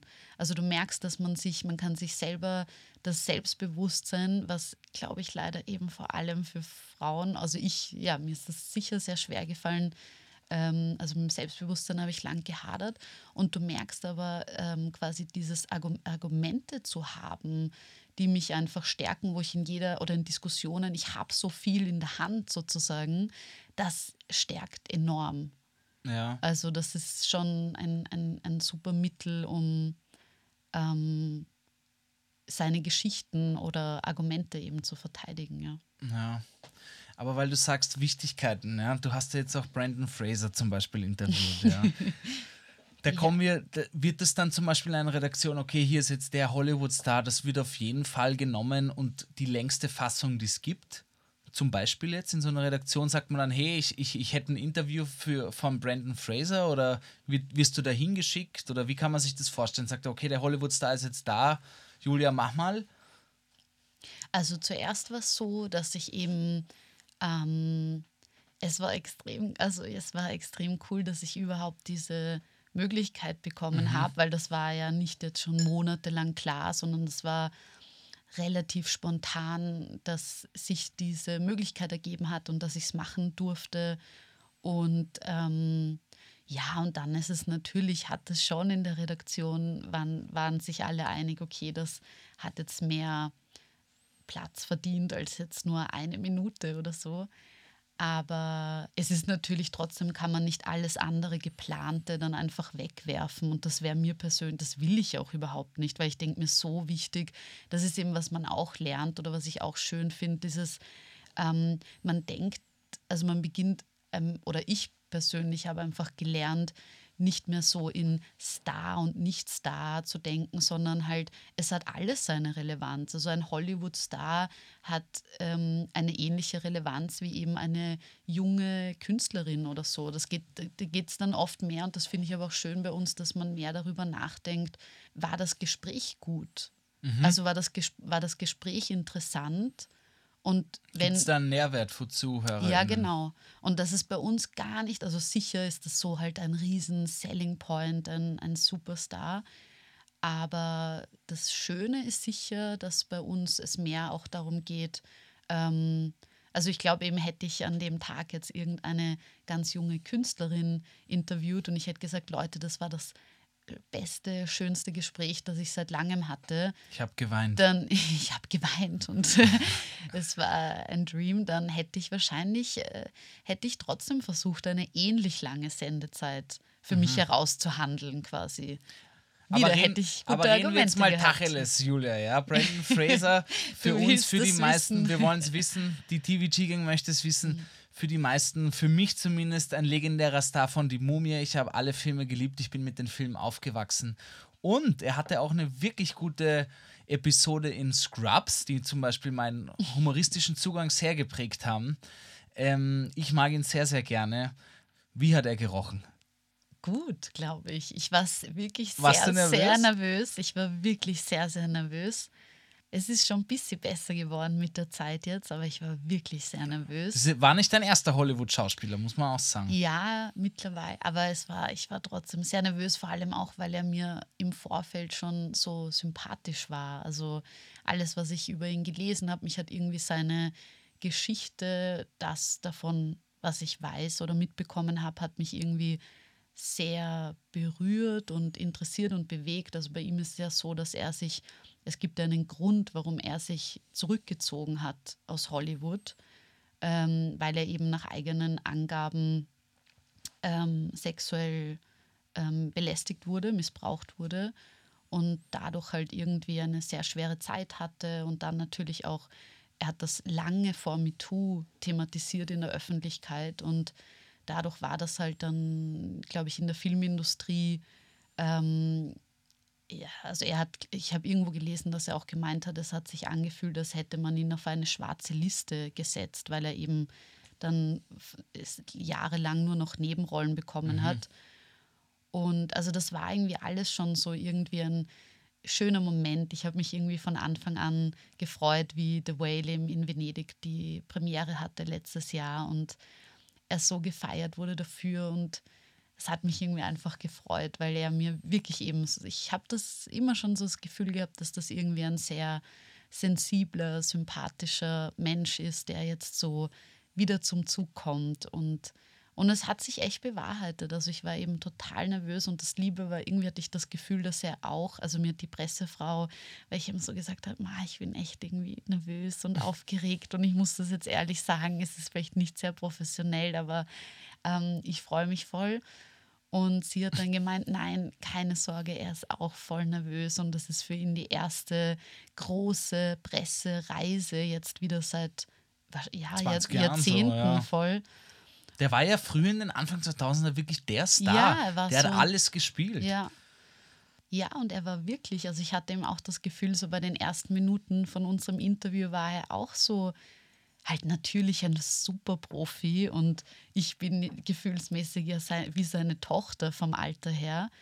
Aber trotzdem hat man so gemerkt, dass er trotzdem auch aufgeregt ist, weil das jetzt für ihn trotzdem schon wieder ein Interview ist und schon wieder wird er auf sehr ähm, essentielle Dinge befragt, ja, zu seiner Rolle und zur Geschichte und allem Möglichen. Und das war so eine schöne Begegnung. Und ich habe dann auch wirklich im Gespräch relativ schnell vergessen, dass das ja, dass das auf einmal so ein Superstar von mir sitzt, sondern Ja. auf einmal war das einfach ein, ja, es hört sich so, so kitschig an, aber es war wirklich, man vergisst das dann. Wenn es ein schön, wenn es eine schöne Begegnung, so würde ich es beschreiben, weil ich hatte schon andere Begegnungen, wo du es eben nie vergisst. Also du siehst die ganze Zeit, sitzt da jetzt ein Superstar von mir und der lässt mich das auch in jeder Sekunde spüren, dass ich die kleine, junge Wir wollen Namen hören. Ja, Wir ja, wollen Namen no, hören. Nein, nein, so die kleine Nobody-Journalistin bin. Gibt's die? Ja, es war schon. Also zum Glück hatte ich das noch nicht oft, aber auf jeden Fall. Aber die zeigen dir dann sofort, hey, ich bin hier der Hollywood-Star und du Genau. bist irgendeine Ja. Journalistin in Ja, Europe. das merkt man auch so, wenn die Personen dann zum Beispiel so überhaupt nicht auf Fragen antworten, wirklich. Oder schon Sag den Namen. fadisiert sind. Nein, ich sage nicht. Aber es ist auch wurscht. Also es ist ja, es steht dann stellvertretend für Für wahrscheinlich drei Viertel von ja. Hollywood. Aber eben wirklich mit Mr. Fraser war es echt eine wirklich schöne Begegnung. Eben so total herzlich und neugierig. Und er hat mir auch viel länger, als wir irgendwie ursprünglich vereinbart. Ich habe zehn Minuten und am Ende habe ich auf die Uhr geschaut und ich war über eine halbe Stunde dort. Weil halt auch sein Agent quasi hat mir dann im Nachhinein gesagt, na, er schaut immer, wie es ihm geht mit den jeweiligen GesprächspartnerInnen und wenn es gut läuft, dann lässt er die Person gern länger drin und das hat mich dann auch urgefreut, dass er mich viel länger hat mit ihm reden lassen. Es war wirklich Seid ihr danach noch auf ein Bier gegangen? Ähm, nein, der hatte ja den voll durchgetakteten Tag. Also nach mir waren ja wahrscheinlich auch noch, weiß nicht wie viele Ja. andere. Aber gibt es manchmal so Situationen, wo man richtig bondet, sich wirklich merkt, okay, wow, wir verstehen uns ganz gut und danach trinkt man noch ein Bier? Also das mit dem Bier selten, aber ich würde schon sagen, es gibt, es ist halt immer schön, weil ich das Gefühl habe, dass man so eine Situation tendenziell extrem unangenehm sein kann. Für mich ist das jetzt auch die voll andere Rolle, einfach selber auch befragt zu werden quasi. Für mich auch, Julia. Ja. Ich stelle Fragen, wo ich die Antworten schon kenne. Du warst ja auch auf der Berlinale und das, das ist ja manchmal, weil du sagst, weil man danach noch arbeiten muss. Teilweise kriegst du ja wirklich dein Interview und das ist frisch abgemolken und du musst das sofort weiter zu, zu Milch verarbeiten, basically. Ja, also ja, du musst voll, sofort, das muss in äh, zehn Stunden auf Sendung sein. Na, Also, oder eine Stunde. oder eine das Stunde. ist der Hardcore-Fall, ja, Ja. Voll. Ja, eh, genau. Also es ist gar nicht, das, das stellt man sich vielleicht mehr so mal lässig cool und man, ja, hey Brandon. man chattet Ja, da Ding, sondern I, es lo ist- I love Negroni. ist wirklich. You too? Das ist echt meistens so ein, okay, ich muss jetzt sofort das Interview absichern, schneiden. Du bist die, die sagt, sorry, Brandon, we Ja. said 10 minutes. ja, voll. So, I really need to go. Ja. It was so nice meeting you. Bye. Ciao. Du machst ja Radio und Film. Wo ist da, wo siehst du da irgendwie zum Beispiel, siehst du bei manchen Dingen eine andere Herangehensweise als bei Film? Nicht technisch natürlich, klar. Aber zum Beispiel, du machst ja Filmdokus und Radiodokus. Ja? Du kannst ja bei anderen Dingen, musst du viel mehr auf einen gewissen Aspekt schauen, wo du beim anderen viel mehr in die Tiefe gehen könntest. Ja, ich muss sagen, das Doku-Ding ist bei mir eigentlich ganz, ganz, ganz neu. Bei mir war eher so, dass ich immer eben eigentlich, bevor ich so tief unter Anführungszeichen, weil so die paar Jahre sind ja für andere auch noch immer nichts, die ich jetzt im Journalismus bin. Aber mich hat ursprünglich eben wirklich eher so dieses, also warum Film ich immer schön fand, weil ich halt wirklich diese fiktiven Welten extrem lieben kann, also vor allem auch als Zuschauerin, weil man Dinge so übertrieben darstellen kann oder, oder viel mehr, also ein, ein Fokus auf was werfen, was sonst total übersehen wird. Also da hat das Fiktive halt eine total eigene Kraft und Magie und das hat mir total gut gefallen. Und der Journalismus eigentlich hat mich so, ähm, der hat mich so in diese Welt der des Realen eigentlich hineingeworfen und in, und in diese Welt habe ich mich dann irgendwo auch verliebt. Aber das war eher neu und da ist natürlich Doku ist dem journalistischen dadurch natürlich viel ähnlicher, wobei Dokus sind auch können so viel sein. Es gibt so die, die Jelinek-Doku jetzt, die es letzte, letztes Jahr gegeben hat, die war so wunderschön und da, die Filmemacherin war auch jahrelang Journalistin, bevor sie halt auch begonnen hat, vor allem eben diese Künstlerinnenporträts zu machen. Und da merkt man, da fließt halt alles ineinander. Die hat Archivmaterial mit ähm, wunderschönen so äh, Text, äh, Fließtexten la Jelinek verwoben. Also das ist Doku, kann halt heute auch schon alles sein. Das kann ein total ein, ein visueller, journalistischer Beitrag sein, aber es kann auch eine totale künstlerische Spielwiese sein. Und deswegen merke ich, dass, es, dass mich der Journalismus da schon sehr hingebracht hat, dass mich das eigentlich fast mittlerweile mehr interessiert, als mir fiktive Dinge auszudenken. Wirklich? Ja, auch weil ich merke, dass ich es Es nie. sind zwei verschiedene Paar Schuhe, Es basically. Du ganz- erfindest ja. Geschichten und beim anderen zeigst du sie in Wirklichkeit. Ja, ja, voll. Ich meine, der Journalismus ist einfach, oft wird es gern als, als vierte Macht bezeichnet, als vierte Säule einer Gesellschaft. Ist so. ja, ist voll. Und der muss man sich eben auch voll bewusst, Bewusst, sein. Gypsy dass- Cola 2003. Ja, also ich, ich finde das, viel, aber eben, ich glaube, das ist, weil ich halt auch da wahnsinnig streng mit mir bin und mir denke, ich werde halt nie so, also den Anspruch, den ich an fiktive Spielfilme erhebe, da denke ich mir oft so, den werde ich gar nie so erfüllen können, wie ich aber vielleicht eben ihn als, Journalism, als Journalistin erfüllen kann. Also das ist manchmal, ja, habe ich das, also mir hat das sehr geholfen, auch so Talente ein bisschen auch anzukennen. Nicht, dass ich, es ist manchmal, es ist halt auch, das ist, das, das ist auch so ein feministisches Thema. Es ist halt, Frauen wird es halt in der Filmlandschaft oder überhaupt in der Kultur wahnsinnig schwer gemacht, seit immer. Das ist keine Neuigkeit.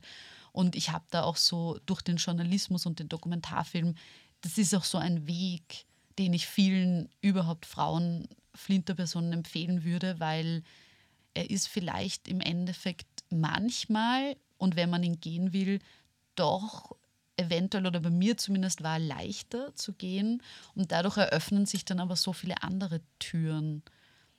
Also vielleicht auch ein bisschen steckt da auch eine Strategie dahinter, aber natürlich auch, dass ich Journalismus immer geliebt habe und wahrscheinlich eben sogar mehr als das ganz Fiktive.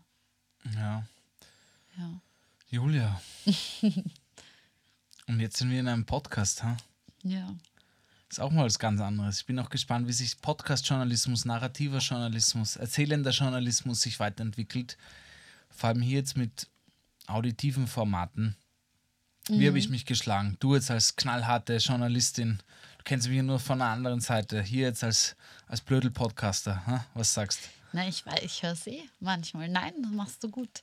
Mir fällt das, ich finde das sehr bemerkenswert, dass du immer so gut einfach drauf losreden kannst, weil ich habe immer, ich denke mir sofort so, Mats, ich sag was Falsches und, Man muss dir dazu und sagen, dazu habe ich jetzt gar nicht recherchiert und das finde ich echt ja, bemerkenswert, dass du da keine Hemmungen hast. ist ein anderes Format. Hier Ist ein geht es ein bisschen ja. um, um me and you und wer wir sind, wie wir das sehen. Man muss ja nicht immer alles aus einer perfekt recherchierten Perspektive zeigen. Finde ich. Es kommt halt aufs Genre drauf an. Das ist hier, wenn jemand das Ö1-Journal hören will und wirklich, weißt das sind zwei, finde ich auch einfach zwei verschiedene Paar Schuhe. Das würde ich schon eher einfach auch als Unterhaltung Ja. also was heißt eher, ganz klare Unterhaltung eintiteln. Der Jacob und ich sagen auch oft einfach, das ist ja kein Fakten-Podcast, kein Wissenschaftspodcast, wir geben uns die beste Mühe. Oft recherchieren wir auch für Themen, aber noch öfter nicht. Eh voll, ich merke, dass mi- mir fällt das eben wirklich schwer, weil ich halt so, ja, ein bisschen diesen Anspruch da habe. Aber ich habe eine Frage an dich, Gabsi. Ja, ja. Warum glaubst du, dass Podcast so boomt in unserer Zeit? Das ist eine gute Frage. Lustigerweise schreibe ich meine Bachelorarbeit drüber. I know. ähm, ich bin noch nicht weit im Schreiben, aber ich glaube, es hat zweierlei Gründe. Erstens, das ist jetzt nur meine persönliche Meinung, da habe ich noch keine wissenschaftlichen Daten erhoben, aber ich glaube schon, dass es ein Gegenangriff gegen diese Überreizflutung ist. Ja? Das heißt, wir werden die ganze Zeit, wir scrollen die ganze Zeit am Handy herum, Instagram, TikTok und Co. Und ein Podcast gibt dir schon, es ist so wie Radio als Nebenbei-Medium betitelt wird oft, was es auch ist, aber auch nicht, ähm, ist es Podcast genauso. Ich nehme mich jetzt als Beispiel, ich habe heute drei bis vier Stunden lang meine Wohnung einfach sauber gemacht und habe mir daneben einen Podcast und eine Pressekonferenz und was auch immer einfach nur angehört. Ja? Und was heißt das? Das heißt, dass ich meine Wohnung sauber machen kann, gleichzeitig aber auch einen, einen Beitrag konsumieren kann, der mich interessiert, mir das Wissen reinziehen kann, aber gleichzeitig eben auch was weiterbringen in meiner Wohnung. Das ist ja was total Schönes und ich fühle mich danach nicht so völlig zerstört und gefickt vom Bildschirm, weil ich vier Stunden lang auf meinem Handy geschaut habe. Also das heißt, man beansprucht nur seine Ohren, nur unter Anführungszeichen. Und das finde ich ist was total Schönes und Cooles. Und irgendwie, man fühlt sich danach oft schlauer, irgendwie habe ich das Gefühl, ja. Ähm, es ist auch was viel Intimeres. Ich habe das Gefühl, wenn ich auf TikTok herumscrolle, baue ich keine Beziehung mit Menschen auf. Wenn ich, wenn ich jetzt einen Podcast höre und ich höre viel Podcast, baue ich schon eine Beziehung auf. Keine Ahnung, Geschichten aus der Geschichte, machen einen super Geschichtspodcast. Die tue ich irgendwie auch immer mit Schlafen gehen assoziieren, lustigerweise, weil ich die halt gern vom Sch- Einschlafen höre, oder die drei Fragezeichen. Und das, das, das gibt mir schon irgendwie was, was Kuscheliges, Heimeliges, ja. Ähm, ich habe da mal ein, ein lustiger Bit von Felix Lobrecht, Comedian, der hat immer gesagt, er hat vom Einschlafen sich Hitler-Dokus angeschaut. Und irgendwann hat er sich die so oft angeschaut, dass er irgendwann Hitler so als entspannend assoziiert hat, weil er halt immer und nun Hitler. Und für ihn war das aber dann schon so zum Einschlafen ein netter Kakao und mit dem Deckchen einkuscheln. Also du kannst es auch irgendwie anders wahrnehmen, finde ich, als ein Medium. Also jetzt mit einem Bildschirm und einem Screen und das finde ich total angenehm. Ja, ich glaube, deswegen hat das einen großen Boom gerade auch. Es ist gekommen, um zu bleiben. Ich glaube nicht, dass es wieder verschwindet. Ich glaube, Medien entwickeln sich weiter und Podcasts, glaube ich, werden auf jeden Fall bleiben. Ich wünsche es mir zumindest, weil es ist ein, mein Lieblingsmedium und ich habe es auch einfach total gerne. Ich höre auch einfach gerne Menschen zu. Ich finde, das Reden und das Hören ist was total Schönes. Und ich finde auch eben dieses, es passt perfekt in die Zeit eben, dass du auch andere Dinge gleichzeitig dazu machen kannst. Weil niemand, wirklich niemand, das ist mir auch bewusst, niemand hört sich The Worst Guide an und stellt sich davor vor eine weiße Wand. Ja, und hört einfach. Aber das ist auch in Ordnung so. Und ich finde, das ist auch gut so, ja. Und dafür ist das Medium auch perfekt. Mhm. Ich hatte auch das Gefühl, dass es vielleicht, ich weiß nicht, wann das so begonnen hat zu boomen, aber in der Corona-Zeit habe ich das Gefühl gehabt, da hat es auch voll Sinn gemacht, weil man, also viele Leute einfach total eben einsam waren oder viel alleine. Man hat ur viele Leute nicht gesehen, die man gern sehen wollte. Und da hat das, da habe ich auch begonnen, irgendwie voll viele Podcasts zu hören, weil es halt so dir ein bisschen dieses ein soziales Umfeld vermittelt, das man im Falle von Corona jetzt halt einfach überhaupt nicht hatte. Aber es ist ganz, ich finde es auf jeden Fall ein interessantes Phänomen. Und ich bin gespannt, ob so eben wirklich, wie du sagst, ob es bleibt oder ob so wie die CDs Ja. in der Musiklandschaft, ob es trotzdem so eine Art Überbrückung zu was anderem ist. Ich weiß es nicht. Aber ich finde es auf jeden Fall eben wirklich interessant, dass so gefühlsmäßig aus allen Ecken die Podcasts herausschießen. Mittlerweile ist es aber auch so, eben, das war auch am Podcast-Festival so, das sind teilweise schon Superstars. Du musst dir denken, na hören, bei uns sind es jetzt mehrere tausend, aber da gibt es welche, das sind mehrere hunderttausend, ja, oder Millionen. Nicht mehrere Millionen, aber Millionen Menschen. Joe Rogan, keine Ahnung, das sind die fettesten, die ich gerade nenne. Die werden nicht von heute auf morgen sagen, na, kein Bock mehr. Kein Bock mehr, ja. Also, das sind ja schon Massen an Rezipienten und Rezipientinnen, die dazuhören. Die werden nicht mehr sagen, das interessiert mich nicht mehr. Ja. Deswegen glaube ich eben, das sind, das sind ein paar Faktoren, die sehr dafür sprechen. Aber ja, keine Ahnung, es wird sich zeigen auf jeden Fall. Ich finde es spannend. Bei Radio zum Beispiel glaube ich auch nicht, dass es sterben wird, weil da sage ich immer, solange es Autos gibt, wird es Radio geben. Das, das ist, das glaube ich, das ist auf jeden Fall in Stein gemeißelt. Mir hat eine Kollegin, das weiß ich noch, das war eines ein ganz ur, ur, uraltes Interview und das habe ich mit der One and Only, ich liebe sie, ähm, alle, die sie nicht kennen, check her Radio Show out, Dalia Ahmed. Und ich habe sie gefragt vor vielen Jahren eben auch so, warum sie gerne beim Radio arbeitet und warum sie aber auch glaubt, dass es nicht sterben wird. Und sie hat damals gemeint, ja, weil sie das Gefühl hat, das, was das Radio kann und eben Spotify nicht und alles andere, was jetzt noch nachgekommen ist, ähm, die Menschen einfach, die hinter den Mikros stehen. Und ja, es gibt einige Radiosender, die das auch wirklich vermitteln. Also du merkst jede Sendung, jede Geschichte, jede Geschichte zu den Songs. Da sind andere Farben dabei und andere Geschichten dabei und du und wenn man das halt gerne hat und ich glaube schon, dass man das gerne, das hat sie ihm auch gemeint, so es wird immer die, d- der Bezug zum Menschlichen wird den Menschen ja wohl hoffentlich nicht abhanden gehen. Also Das stimmt auf jeden Fall. Und vor allem bei Podcasts ist bei Radio weniger, du kannst es on demand konsumieren. ja. Also wenn du willst zu deiner Zeit, aber eben zu dem menschlichen, das ist, das habe ich vergessen, das ist wahrscheinlich auch einer der größten Faktoren. Nein, aber viele Podcasts nehmen das auch nicht rein, die kommunizieren nicht wirklich mit ihren Listeners. Viele machen das schon. Jacob und ich probieren es. Wir probieren es, Kommentare vorzulesen oder irgendwie mit der TVG-Gang in Interaktion zu treten. Der Jacob und ich würden es lieben, wenn die Leute uns mehr Sprachnachrichten zum Beispiel schicken würden. Ja? Die, mit denen würden wir einbauen, dann könnte man reden, vielleicht auch mal kurz telefonieren. Also so eine wirkliche Show kreieren. Viele trauen sich das nicht, da kommen nur Nachrichten. Es ist, wie es ist. Mal schauen, wie sich das entwickelt.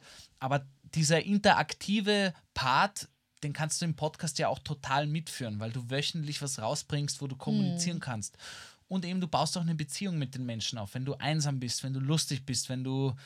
Ich finde, solche Dinge können dir Musik schon auch geben, aber du hörst auch mal, wenn es einem Host schlecht geht, wenn es dem Host gut geht, wenn irgendwie, wenn, wenn man in, in derselben Stadt wohnt und dasselbe Gesetz fickt, fickt euch beide, äh, ja, oder das Wetter oder was auch immer, ja. Aber das, das- ist was Cooles, wo du wirklich, Ja. wo du sagst, das kann ich angreifen.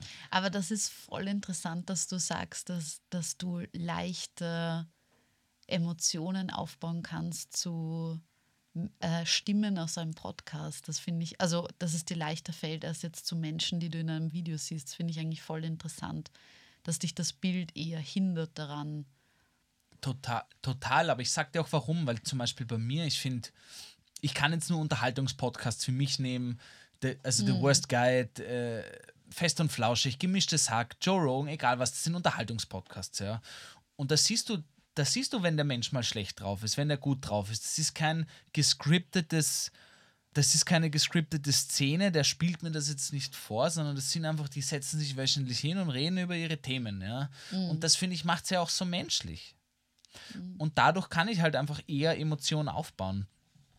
Die kann ich beim gut geschriebenen Film schon auch, aber dann ist der Film vorbei. Und da gibt es kein nächste Woche. Da gibt es da gibt's vielleicht noch einen zweiten und einen dritten Teil, vielleicht noch einen vierten und dann ist er meistens schlecht. Aber weißt du, Ach so, ja, so meinst du, dass dir schon quasi die Fortsetzung, Die dass du weißt, dass es immer weitergeht. Ja, sicher. die Also ich Geschichte ist nicht auserzählt, weil sie, weil es wie dein Leben jede Woche stattfindet. Mhm. Oder halt irgendwie jeden Tag. Ja, also ich glaube bei, ja, also ich muss sagen, also ich weiß auf jeden Fall, ich weiß, was du meinst. Ich glaube nur, ich kann schon sehr. Ich glaube nur, es ist Bullshit. nein, nein, ich glaube nur, dass es quasi bei Filmen oder Serien oder so, dass ich schon auch extrem. Ich glaube, bei Serien kann man schon auch extrem. ja, da gibt es mehr, da gibt's. Das, Ja. ja. also ich glaube, bei Serien können Leute schon hardcore mitfühlen und mitfiebern. Also ist auch, es ist einfach so.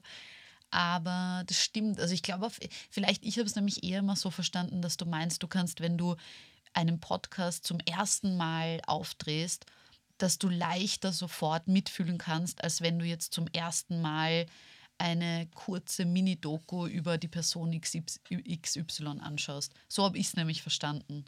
Ich dachte, dass du das meinst. Und das fände ich dann einen interessanten Vergleich, dass es dir quasi, wenn du das Bild, und wir leben ja voll im Zeitalter des Bildes eigentlich, also Ja. man sagt ja, man, der Mensch braucht die ganze Zeit ein Bild zum Wort und so. Aber ja, also würdest du sagen, es ist dann trotzdem so, dass es schon sehr für Ich dich glaube, es ist auf viel das Mhm. intimer. Es ist einfach viel intimer. Wenn du einen Podcast hörst, die, die Menschen, die Personen, die Geschichten, die sitzen dir im Ohr drinnen und die begleiten dich durch deinen Alltag, weil eben das Medium das kann. Du musst nicht Mhm. schauen. Du kannst am Stepper sein im Fitnesscenter, du kannst gerade zu einer Party fahren, du kannst gerade von einer Party wegfahren, du kannst zu deiner Oma fahren, du kannst putzen, egal was, einkaufen, ja. Das begleitet dich in deinem Alltag, was Filme nicht tun. Und deswegen glaube ich, ist es intimer, weil wir dann mitten im Ohr sitzen. Und das baut einfach, einfach eine andere Beziehung auf zum, zum Menschen selber. Deswegen verstehe ich auch, wenn Menschen zum Beispiel sagen, Alter, Jacob und Gabriel gehen mir gerade ultra auf den Sack, die sind gerade auf einem totalen Ego-Trip oder was auch immer. Ich höre jetzt Ja. mal nicht rein, das verstehe ich, weil du eben eine Beziehung aufbaust. Und in jeder Beziehung gehen dir mal Menschen auch einfach auf die Eier und auf den Sack. Ist ganz normal, so wie in jeder Freundschaft, wie in jeder Beziehung. Und deswegen verstehe ich das auch. Und dann hört man mal vielleicht einen Monat nicht den Podcast und springt dann aber wieder ein, weil man sich denkt, hey, wie geht's Jacob und Gabriel? Oder was haben die gerade zu berichten über die Lage, über was auch immer? Also die Beziehung ist anders und diese Dinge hast du nicht mit Musik, mit Fernsehen oder sonst was. Außer vielleicht in einer Late-Night-Show, da schon, aber sonst in keinem anderen regelmäßigen Medium, glaube ich. Ja. Ja, das Aber ja, sicher. Julia, wir wollten ja eigentlich das Ding unter einer Stunde halten. Jetzt sind wir bei eineinhalb Stunden. haben uns vertratscht. Ja, aber so wie es ist im Leben. Ich fand es wunderschön. Vielen Dank, dass du da warst. Julia, es war mir wirklich, wirklich, wirklich ein Volksfest. Dankeschön. Es war echt sehr schöne Gespräche heute. Voll, finde auch. Aber Julia, ich habe es dir vorhin schon kurz erzählt. Wir haben hier The Worst Playlist. Für alle, die das nicht wissen, ja, es ist eine Spotify-Playlist. The Worst Playlist. Da hauen wir jede Woche Lieder rein, die uns die Woche begleitet haben. Ja. Es können gute sein, schlechte sein, was auch immer. Lieder, die du gern hast. Das eine ist, weil du mich ganz vorhin gefragt hast, quasi, also so, wann ich begonnen habe, mich in diese Kultur- und Journalismuswelt so zu verlieben.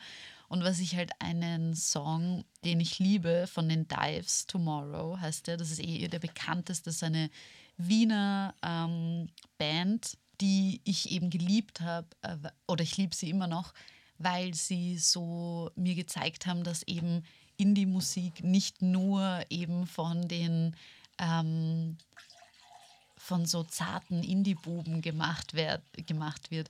Und das war halt. So wie ich einer bin. ja, so wie du da bist. Ja, weil das hat mich halt, mich hat Musik ur, das hat mich so begleitet, irgendwie meinen ganzen, meinen ganzen Lebensweg eh, so wie alle anderen Menschen. Und ich bin das Ur-Indie-Girl und ich habe immer extrem gerne Indie-Musik gehört und fand es dann eben extrem cool, dass mittlerweile immer mehr Flinterbands auch äh, Indie-Musik machen. Und Tomorrow ist auf jeden Fall einer meiner Lieblingssongs. Ist schon oben. Ist schon oben super.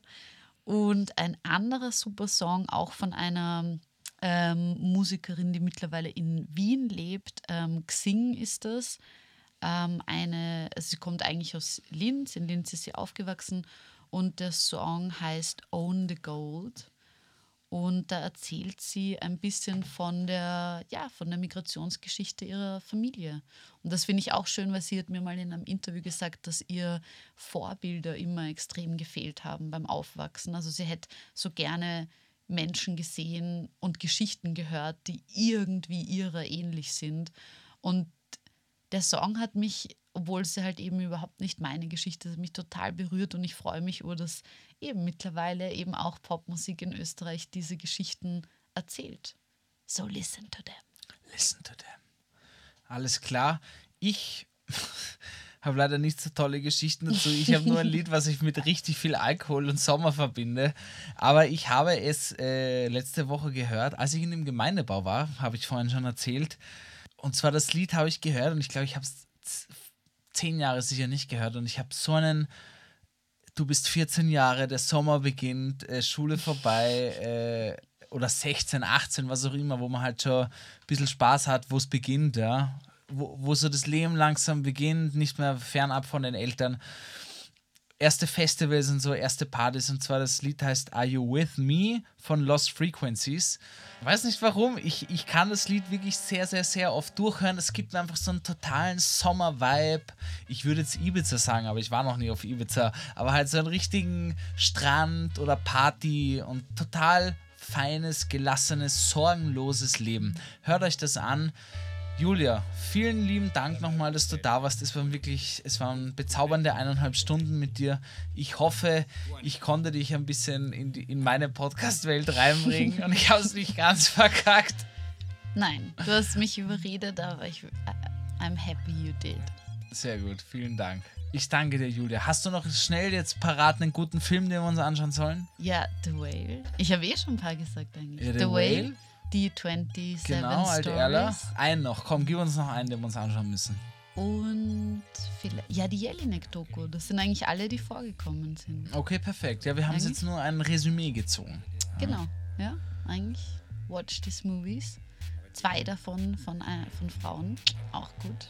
Perfekt. Und wie Jacob, die alte kranke Hundelunge, immer sagt, ja. And no matter how, how bad you've got it, according to the Viennese, they've got it worse. Pussy and Baba. Ach so, ja, okay. Ich mag nimmer. Ich mag nimmer.